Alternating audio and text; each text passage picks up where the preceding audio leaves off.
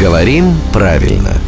Здравствуйте, Володя. Доброе утро. Доброе. Ну, вот мы же, да, подчеркнуто к вам уважительно. Э, С Евой. На, А на. Да, И- да, да, да, да. Э, э, Ну, мы же не говорим, Володя, вы пришел. Не говорите.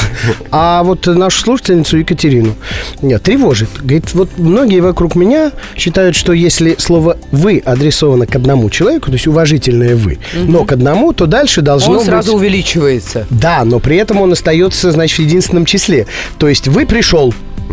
Опа, подумал я и решил, что вам будет, наверное, что по этому поводу сказать окружению Екатерины. Я тоже сталкивался с этим вопросом, поэтому ну, не только Екатерина так думает.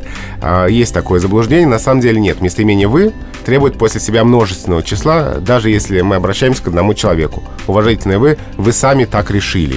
Или вы Да. пришли. Или «вы пришли». Да, все равно множественное число.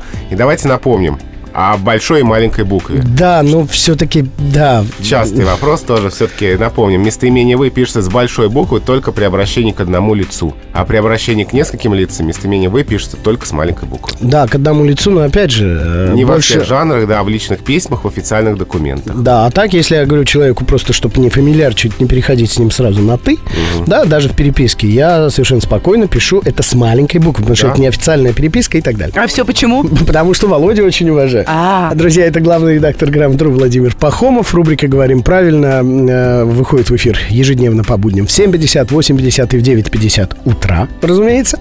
Ну а при желании скачать, сделать это можно легко на интернет-портале hmlion.fm или в iTunes.